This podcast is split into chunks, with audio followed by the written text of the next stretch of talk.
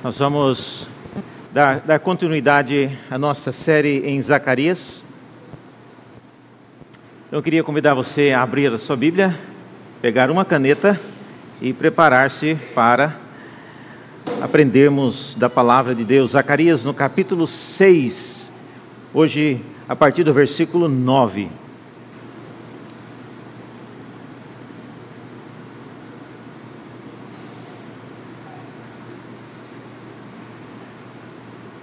Livro do profeta Zacarias, capítulo 6.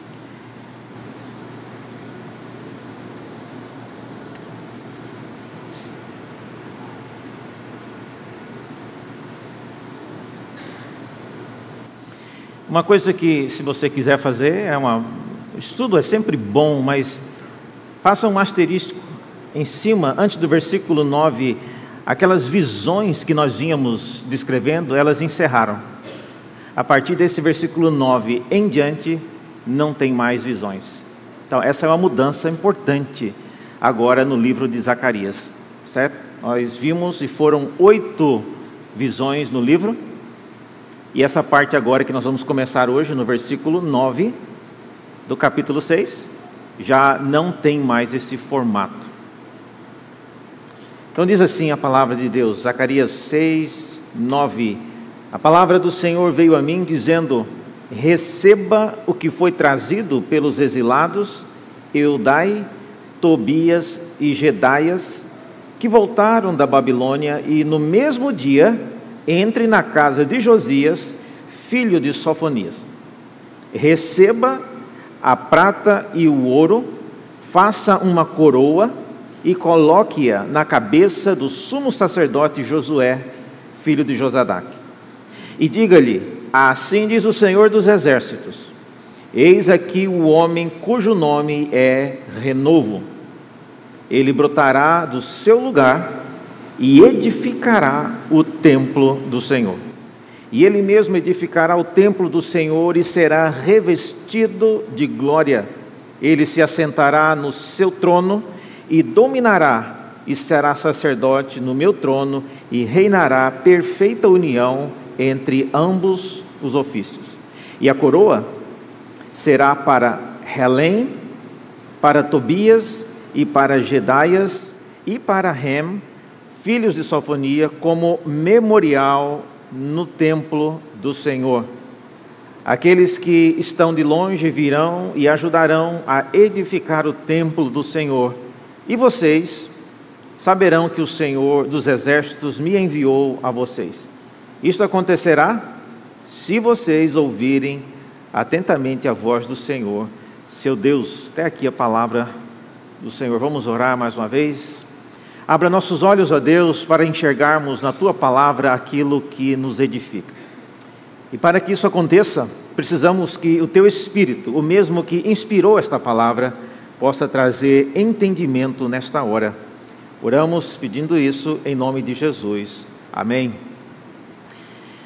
Meus irmãos, como eu disse, o livro mudou agora de assunto. Nós vínhamos vindo, ouvindo e contemplando aquelas visões, isso acabou.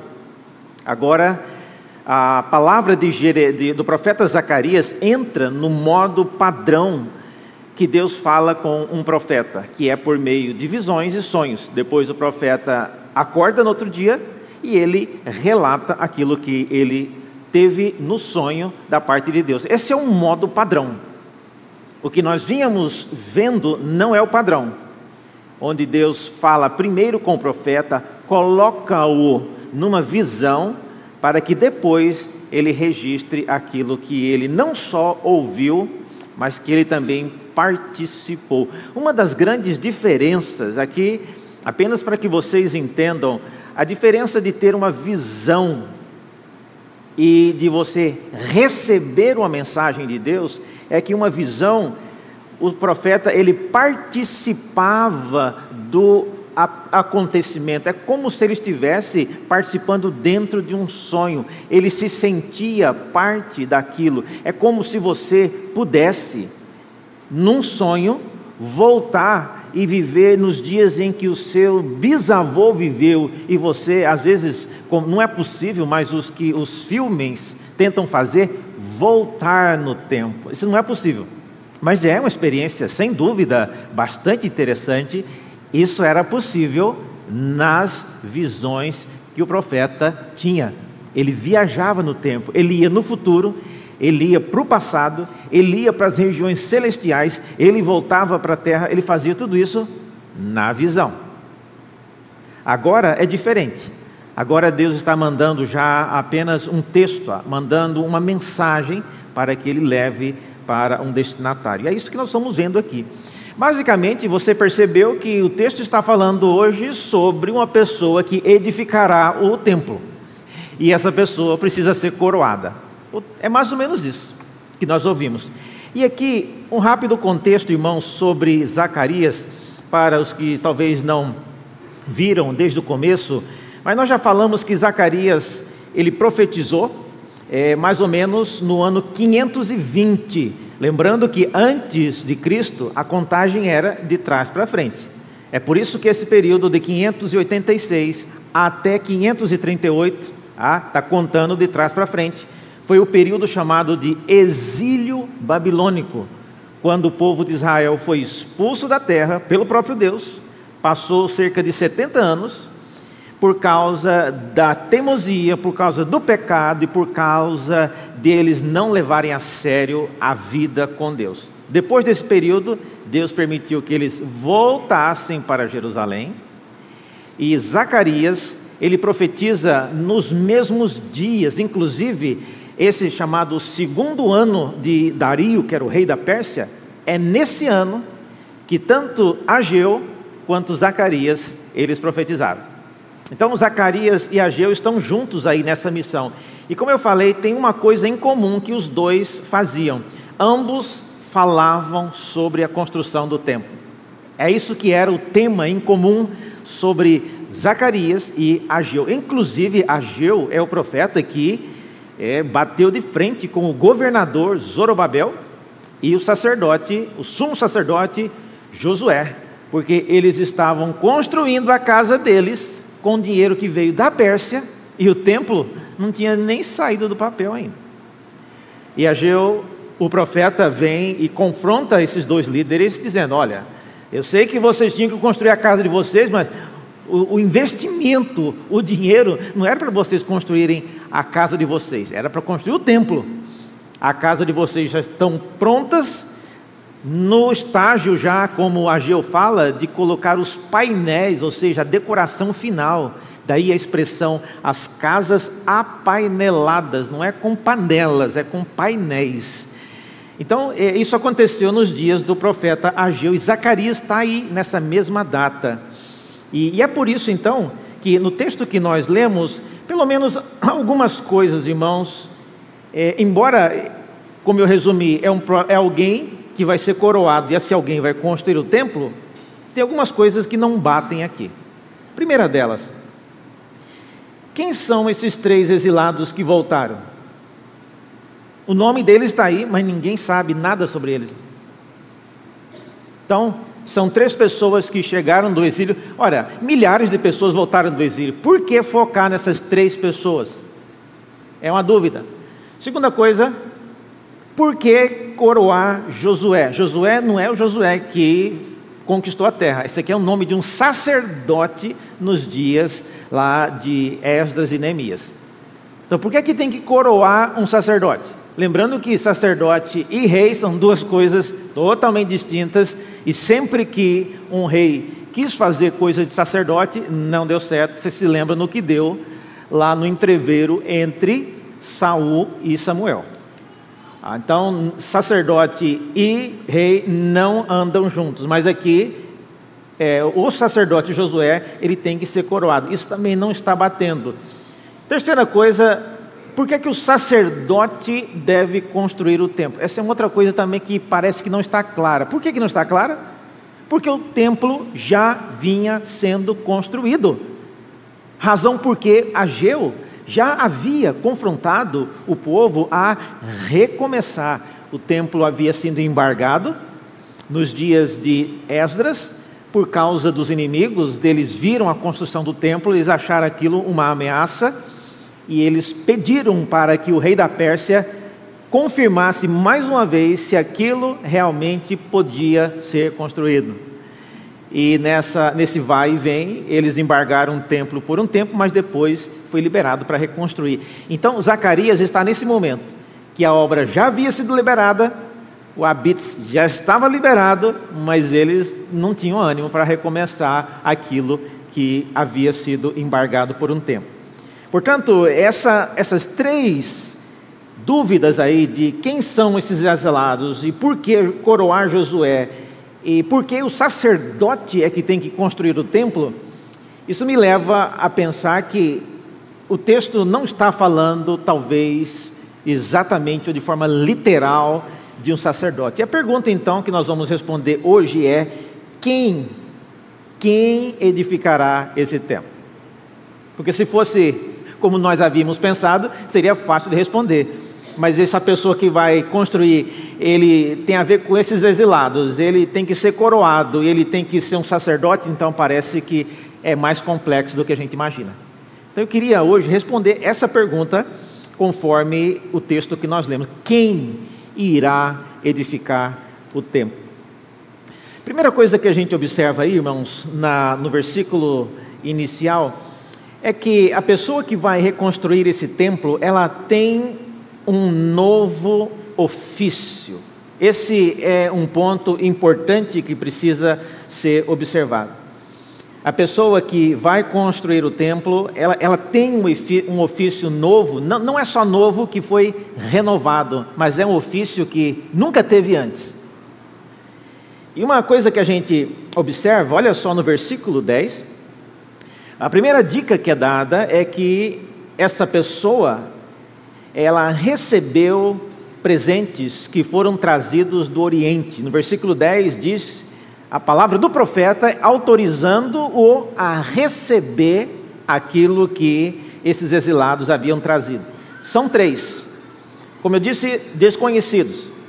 Mas o ponto que eu queria que vocês começassem a perceber aqui é que a linguagem bíblica é uma linguagem que está nos preparando para ver coisas maiores. Do que é que vocês se lembram quando a gente fala de três pessoas que vieram do Oriente trazendo presentes? Então veja, ah, mas o senhor vai dizer que isso aqui são os três magos? eu não estou dizendo isso. Eu pedi para vocês imaginarem. Mas é certo, irmãos, que a linguagem bíblica, ela trabalha exatamente nesses moldes. Ela vai criando camadas de informações que, para um leitor atento, que vem lendo as Escrituras com um certo critério, ele começa a perceber as dicas. Então, nesse caso, esses três exilados né, vieram, Eudai, Tobias e Gedaias, eles voltaram da Babilônia e no mesmo dia entraram na casa de Josias, filho de Sofonias. E a ordem é dada para que o profeta recebesse a prata e o ouro que eles haviam trazido. Então veja, são pessoas desconhecidas e o profeta recebe a ordem. E veja, é diferente você dizer que o profeta foi lá, pediu os presentes. Não, o profeta não pediu. Ou o profeta, é, já que o presente estava aí, já que o ouro estava aí, vamos usar. Não, não foi isso. A ideia, a expressão receba, é um gesto oficial de alguém que vai lá e oficialmente, é, é, como que quando você recebe uma encomenda do SEDEX ou da DHL, vai lá, então alguém tem que assinar. Tem alguém de maior aí que sabe escrever, tem que assinar alguma coisa aqui. Então vai assinar, colocar o CPF, né, rasga um pedacinho de papel, entrega a encomenda e eles vão embora. Então está registrado. Alguém oficialmente recebeu. Então isso mostra que isso que esses três homens trouxeram era algo específico. Eles trouxeram prata e ouro, e essa prata e ouro, ela tinha uma finalidade específica. Vocês se lembram de quando Jesus foi perguntado uma vez pelos discípulos: onde nós prepararemos a ceia? E Jesus disse: Olha, vá na cidade, vocês chegando lá, vocês vão ver um homem carregando um cântaro de água, corra atrás dele, na casa que ele entrar, você entre também E dentro dessa casa, você vai perguntar para a pessoa daquela casa onde é o local que o Senhor Jesus preparou. Veja, várias informações. Aqui, semelhantemente, são várias coisas acontecendo, mas nos dá a ideia de que é algo previamente preparado. Então, a primeira coisa que a gente vê sobre essa pessoa com um novo ofício é alguém que já vem previamente sendo anunciado. E a chegada desses três homens visitando, vindo da Babilônia, que é o Oriente, ah, trazendo presentes, é um primeiro indício de que nós estamos falando aqui de algo que irá. Para quem já leu a Escritura até o Novo Testamento, já sabe do que nós estamos falando. Então, esse é o primeiro ponto dessa pessoa.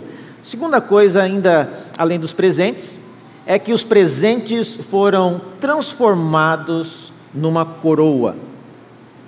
Vocês viram aí no versículo 11? O profeta é que terá que fazer isso. É dito para ele receber a prata e o ouro e fazer uma coroa e colocar na cabeça do sumo sacerdote Josué. Interessante que aqui já começa a haver alguma já alguma separação entre o que os magos fizeram, mas uma relação aqui entre aquilo que aconteceu com os magos e o que está acontecendo aqui é que os magos vieram procurando um rei. Onde está o rei de Israel? E é curioso que o profeta Zacarias tenha recebido essa instrução de pegar, de receber essa prata e esse ouro e fazer uma coroa. É, não, não, há nenhum indício de que eram duas coroas, uma de prata ou uma de ouro, ou se era mesclado com parte de prata ou parte de ouro, a gente não sabe, mas o fato era uma coroa, e essa coroa era para ser colocada na cabeça do sacerdote. Então, esse é um ponto importante. Qual a importância de transformar aquele presente numa coroa? É, obviamente, como nós vamos ver, a, a natureza né, desse novo ofício. Então, essa pessoa é, teve né, a, o presente transformado numa coroa. Uma terceira coisa é que o novo ofício que lhe foi concedido era um ofício de sacerdote rei. Eu queria enfatizar isso, irmãos, porque quando o profeta colocou a coroa sobre a cabeça do sacerdote Josué, ele não disse: a partir de hoje você não será mais sacerdote. A partir de hoje você será um rei. Ele não disse isso. Então, colocar uma coroa na cabeça de um sacerdote significa ali o acúmulo de duas funções. O novo ofício era um ofício que seria duplo, é por isso que eu chamo aqui de um sacerdote rei. Isso é novo. Porque, como eu disse, quem conhece a história do Antigo Testamento sabe que se tem duas coisas que nunca combinaram, foi o sacerdote e o rei. Sempre que um quis fazer o papel do outro, houve problemas, houve dificuldades, e aqui, pela primeira vez, os dois ofícios são colocados sobre a mesma pessoa. Isso significa, irmãos, que os dois ofícios foram acumulados e isso significa também uma ruptura completa com o modelo de sacerdócio da ordem dos levitas. Para ser sacerdote da ordem dos levitas, tinha que ser da tribo de Levi e não tinha hipótese alguma condição de ser rei também. E a pergunta que não quer calar é por quê? Por que Josué tem que ser coroado rei para construir o templo? Qual a relação? O que, que tem a ver uma coisa com outra? Eu entendi essa parte, que ele vai ser colocado uma coroa na cabeça dele, que isso significa que ele será rei. Agora, por que uma pessoa tem que ser rei para construir o templo? Isso me leva então à minha segunda, a segunda pergunta desse sermão, que é uma pessoa, diz o texto, é, que construirá o templo, ela será também chamada de renovo. Essa é uma coisa nova. E veja, no versículo 13, é, versículo 12 ainda, quando a coroa foi colocada na cabeça do sumo sacerdote, preste atenção no que é dito. Diz assim: Diga-lhe assim diz o Senhor: Eis aqui o homem cujo nome é renovo. Bom, a primeira coisa que eu percebo aqui é que o sacerdote Josué, ao ouvir que a coroa estava sendo colocada na cabeça dele e o nome dele é Renovo, e duas opções: uma, ou o profeta estava mudando o nome dele de Josué para Renovo, ou ele estava sendo coroado em nome de outra pessoa, ou em lugar de outra pessoa. Mas um fato é que Josué continua sendo chamado Josué, o sacerdote, mas o profeta está chamando-o, está dando a ele esse nome de renovo. Então, chamar o sacerdote de renovo é algo importante, porque isso nos remete para algo que o próprio Zacarias já havia visto anteriormente. Eu queria que você agora segurasse o dedo aí na sua Bíblia e volte comigo no capítulo 3 de Zacarias, no versículo 8, e veja o que Deus havia dito a Zacarias numa outra ocasião, exatamente sobre isso. Zacarias no capítulo 3, no versículo 8.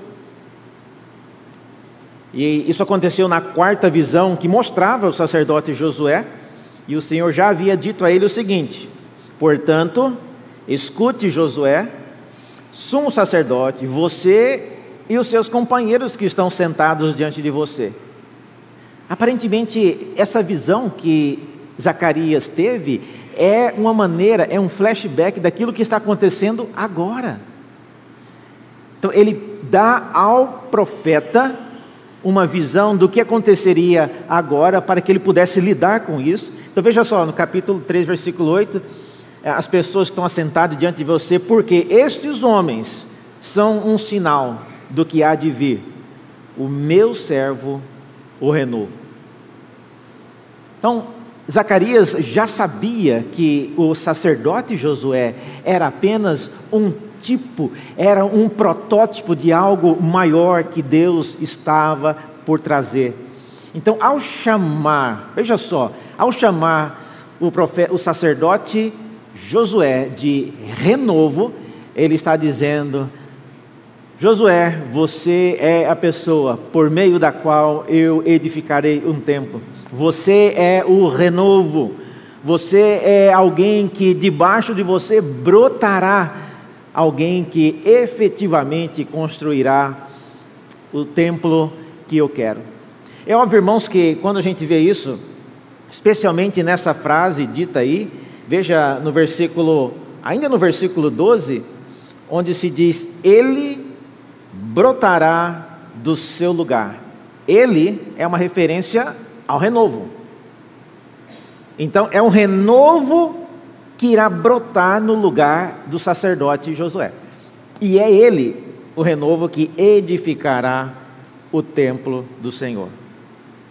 Então, a linguagem do profeta aqui, ao explicar, ao colocar a coroa na cabeça do sacerdote, é uma linguagem preparando os leitores do Antigo Testamento para apreciar aquilo que aconteceria com Cristo. Essa linguagem, irmãos, de Jesus ou do Messias como sendo um renovo, não é algo novo. Isaías, no capítulo 11, fala que do tronco de Jessé sairá um renovo. Então, essa é uma linguagem comum. E aqui o profeta Zacarias, ele está criando uma cena bastante peculiar para mostrar isso. E em terceiro lugar, esse renovo é dito como sendo aquele que efetivamente construirá ele construirá o tabernáculo ou o templo do Senhor, ele edificará. E tudo que nós estamos falando até aqui, então, gira em torno de construir o templo, mas, ironicamente, o templo de Jerusalém mesmo não estava nem terminado, e a parte que estava construída era muito, muito inferior àquela que havia sido antes da queda de Jerusalém. A Bíblia fala que quando o templo começou a ser reconstruído, a primeira etapa dele foi reconstruída nesses dias aqui. Tinham as pessoas que eram bem velhinhas e elas viveram o suficiente para conhecer o templo antigo antes dele ser destruído.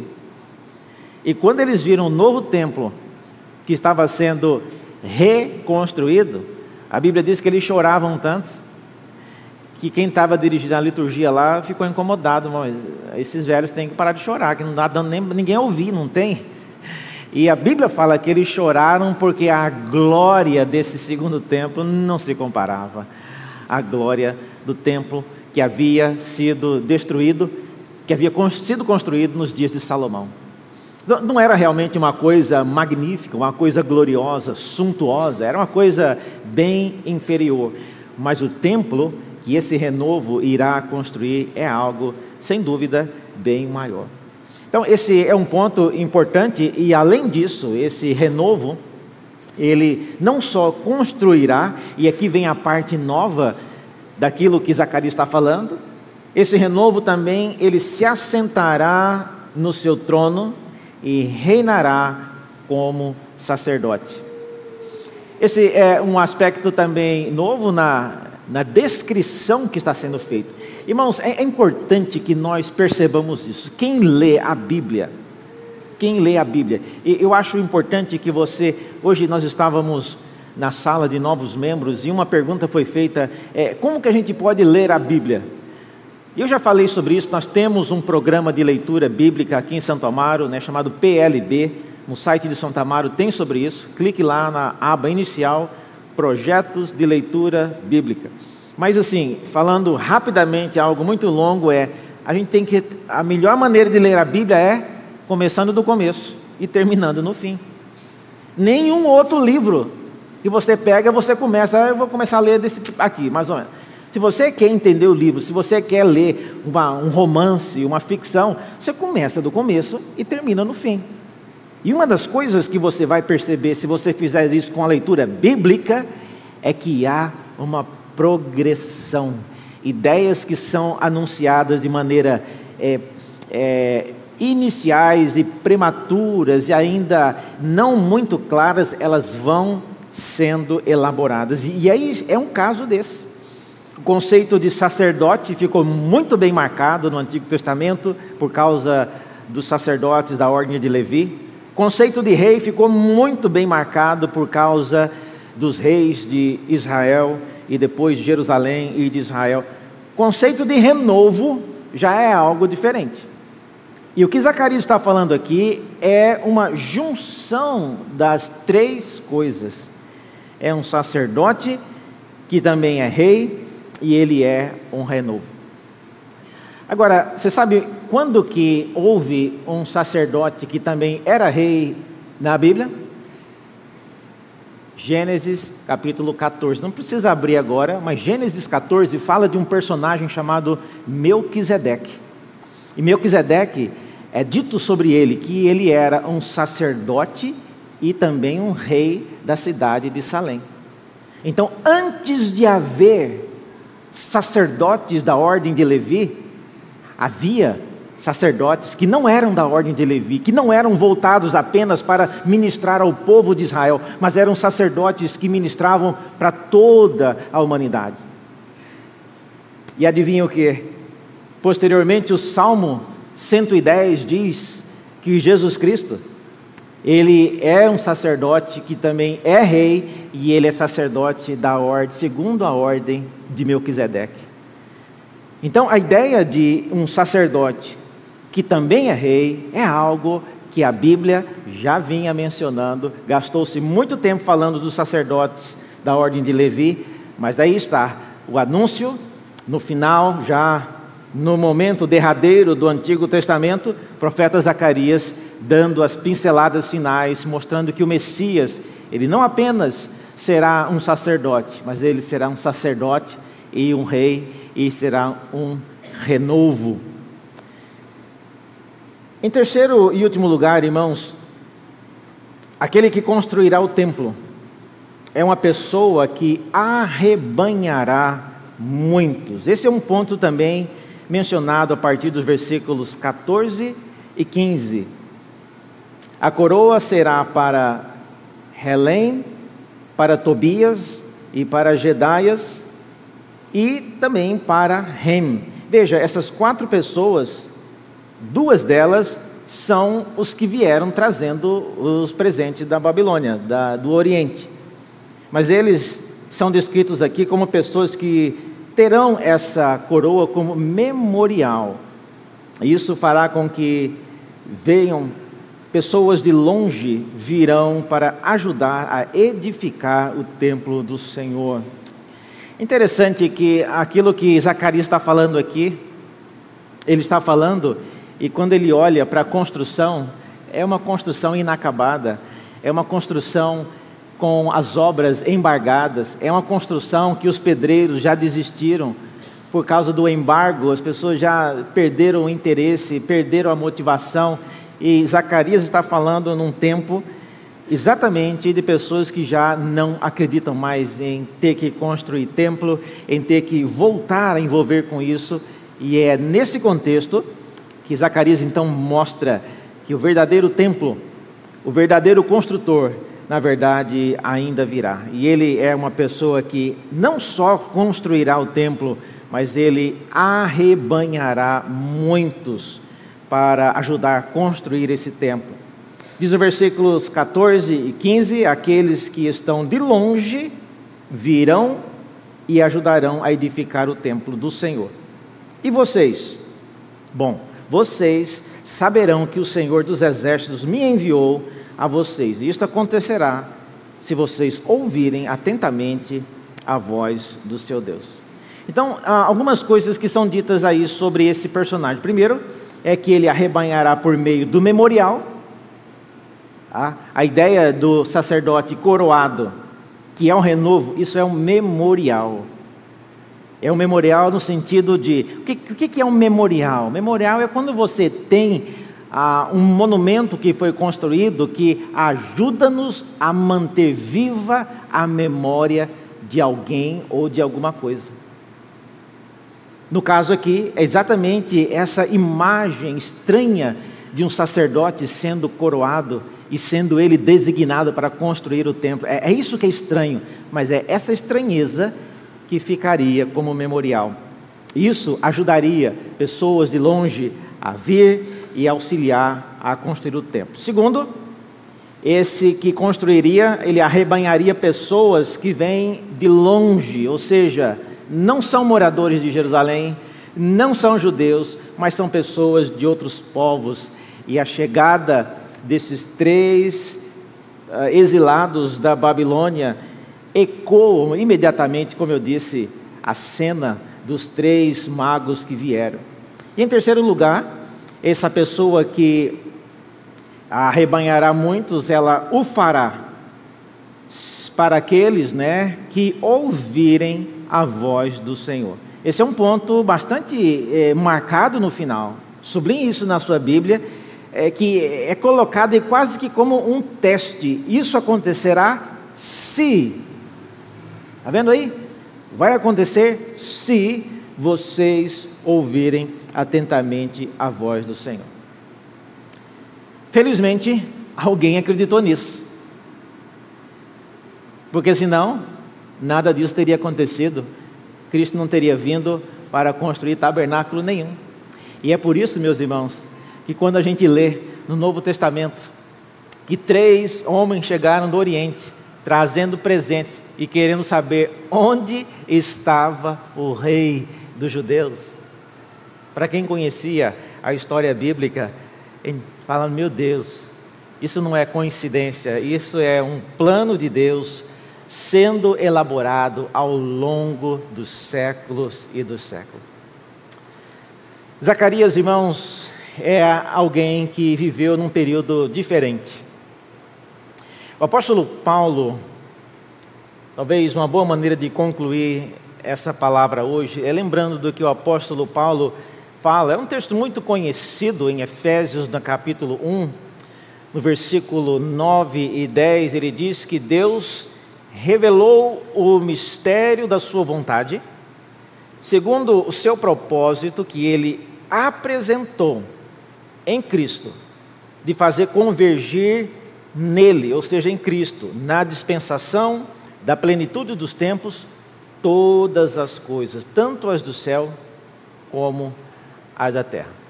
Veja, é, como Paulo bem disse, isso era um mistério. E a mensagem, talvez a aplicação disso que eu disse para todos nós hoje, para quem vive hoje em São Paulo em 2023, o que isso tem a ver conosco? Qual a lição que isso nos ensina? A lição que isso nos ensina, irmãos, é, é que de fato é um mistério entender como é que Deus está fazendo todas essas coisas convergir em Cristo ao longo dos séculos. Quando você olha na bagunça que está essa política do Brasil, esse governo do Brasil e tantas coisas que acontecem que a gente fica às vezes enojado de até ouvir os noticiários. Não é fácil. Não é fácil você entender que Deus está fazendo todas as coisas cooperarem. Esse, às vezes os crentes falam isso, mas eles não pensam no peso que é. Parece que a gente vive dentro de, uma, é, de uma, uma ilha isolada do mundo. Quem vive no mundo, não é fácil você entender como é que Deus está fazendo as coisas convergirem em Cristo. Não é fácil. Ou pelo menos não é fácil para mim. E como era o caso também das pessoas exiladas que retornaram na Babilônia, não era fácil perceber o que Deus estava fazendo. Então eu queria deixar aqui três conclusões para vocês. Primeiro, Deus está escrevendo uma história para ser lida ao longo dos séculos e não numa década. O que aconteceu nos dias de Zacarias mostra isso. Deus escreve a história de maneira muito lenta. E às vezes nós que vivemos numa. Nós vivemos 80, 90 anos, é, é muito pouco tempo para entender aquilo que Deus está fazendo. É muito pouco tempo para entender e ver tudo o que Deus está planejando e construindo ao longo. Deus escreve a história para ser lida por pessoas que vivem ao longo dos séculos e não ao longo dos anos ou nem de décadas. É muito pouco tempo. Zacarias não viveu para ver os magos chegando. Josué, o sacerdote, não viveu para ver Jesus chegando como rei. Ninguém deles viveram.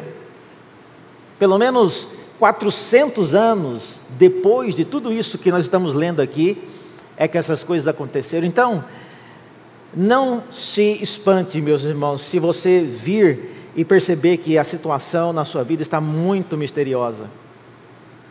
Viva de forma temente a Deus, faça aquilo que é exigido de você diante de Deus e deixe que o tempo que Deus, ao longo da história, irá costurando a sua vida, as suas dores, as suas labutas naquilo que ele está na grande, no, no grande tapete que ele está construindo, que se desenrola ao longo dos séculos e não ao longo de décadas.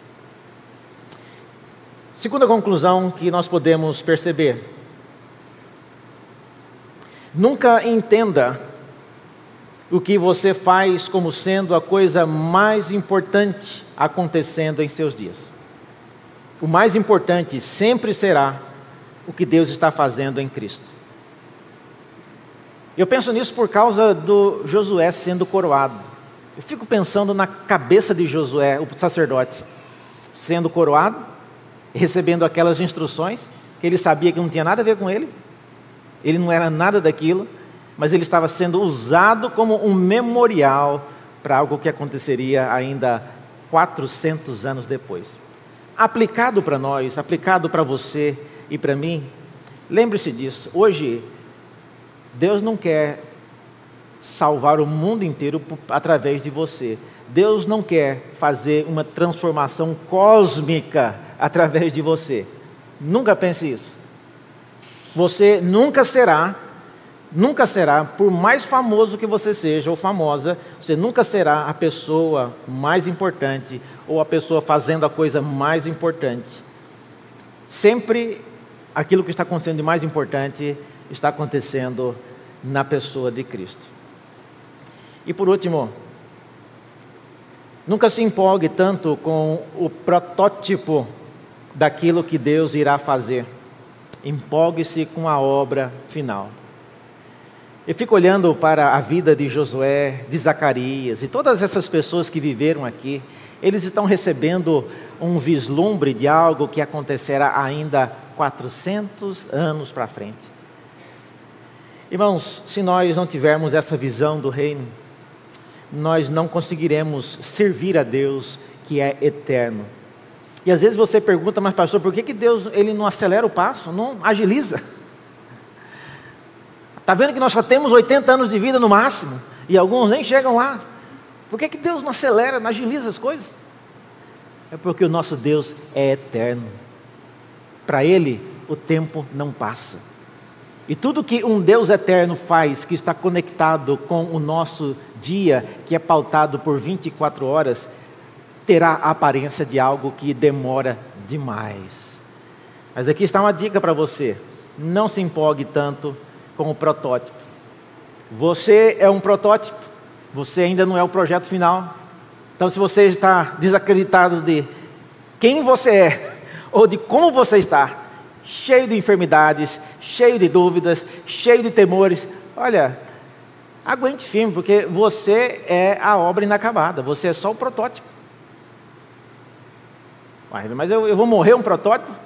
Se morrer com Cristo, sim, vai morrer um protótipo, porque posteriormente, na segunda vinda de Cristo, a forma final, a Escritura nos diz, será reerguida um novo homem. A igreja de Santo Amaro é um protótipo. Ela não é a igreja verdadeira, não é a igreja final. Deus está querendo fazer algo muito maior do que a igreja de Santo Amaro, fazendo com por meio da igreja de Santo Amaro, mas isso aqui é um protótipo. Então, nunca se empolgue demais com o protótipo. Tenha sempre na mente a empolgação com a obra final, com aquilo que Deus está querendo fazer. Se Zacarias, se Josué, o sacerdote, fossem pessoas muito apegadas a isso, eles teriam saído no tapa ali por causa de todas essas coisas que foram ditas a respeito deles. Mas eram homens e irmãos que aguardaram com fé. E eu deixo esse desafio para cada um de vocês. Permita, permita-se enxergar no projeto de Deus como uma obra que está sendo construída ao longo dos séculos. Algum dia, pessoas ainda se lembrarão dos que estavam aqui no ano 2023, daqui a 80 anos, se Deus não voltar antes, nós seremos lembrados a geração que esteve em Santo Amaro nos anos 2020, 2023. Todos nós já, estaremos né, sete palmos abaixo da terra.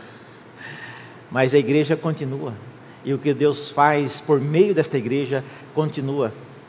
E essa é a perspectiva das pessoas que temem a Deus. Que Deus nos abençoe e nos ajude a aguardar com fé aquilo que Deus tem feito ao longo da história. Vamos orar mais uma vez? Senhor, obrigado pela tua palavra, ajuda-nos a entendê-la como palavra tua, ajuda-nos a poder ser por ela nutridos e desafiados. Rogamos as tuas bênçãos, pedimos que o Senhor aplique-a em nossos corações conforme o Senhor bem nos conhece. Oramos assim, em nome de Jesus. Amém.